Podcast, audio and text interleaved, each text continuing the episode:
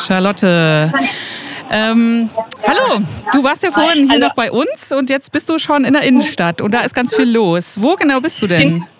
Genau, hallo Anja, schön dich wieder zu hören. Ich bin gerade mitten auf dem Marktplatz am Infostand vom Leipziger Frauenfestival. Neben uns äh, findet auch die Aktion 30 Stunden runter Tisch statt und hier sind ganz, ganz viele Zitate auf dem Boden von äh, feministischen Frauen, die wichtige Sachen zu sagen hatten. Wir stehen hier ähm, unter einem kleinen Pavillon. Das ist ganz schön, weil es total sonnig ist, wunderschönes Wetter, ganz, ganz viele Leute sind hier. Ähm, ist eine sehr schöne Atmosphäre. Und ähm, ja, hast du auch äh, Leute, die jetzt noch vielleicht uns HörerInnen was erzählen wollen bei dir?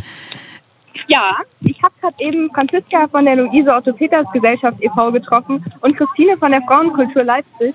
Ähm, die beiden sind hier, organisieren mit und äh, sind schon den ganzen Tag da. Christine, wie sah dein Tag bisher hier so aus? Was hast du so gemacht? Ja, wir sind zuerst in die Frauenkultur gefahren, haben das gut gepackte Lastenrad hierher buxiert. Hat uns sehr viel Spaß gemacht, sind hier heil angekommen, haben aufgebaut und jetzt sind wir mit den ersten im Gespräch gewesen, haben beim runden Tisch ein bisschen mitgelesen, mit Leuten geredet, habe gerade einer Frau einen Flyer für die Luise Otto Peters Gesellschaft Rundgang in die Hand gedrückt, den sie gesucht hat. Ganz gezielt. Ja, also sehr nett. Ähm, Franziska, du bist für die Aktion, für die Kreideaktion mitverantwortlich. Kannst du uns da kurz drüber was mit erzählen?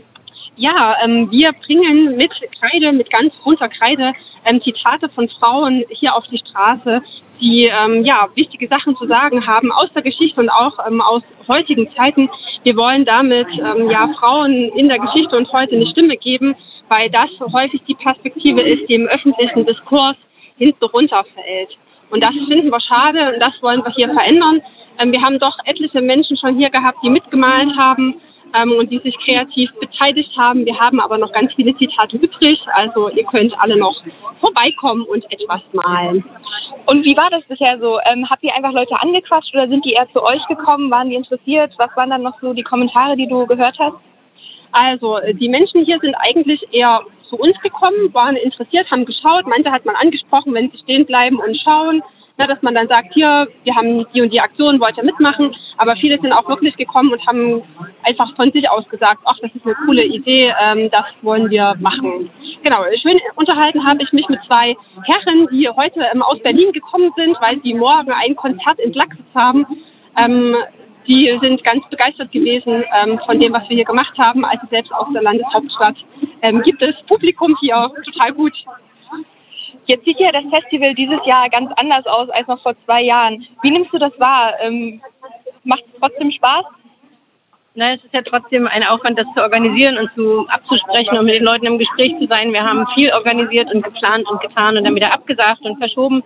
Jetzt ist es hier die kleine Variante, damit wir wenigstens präsent sind, Frauen sichtbar und hörbar und erlebbar zu machen. Das war uns wichtig, dass wir gar nicht nicht da sind.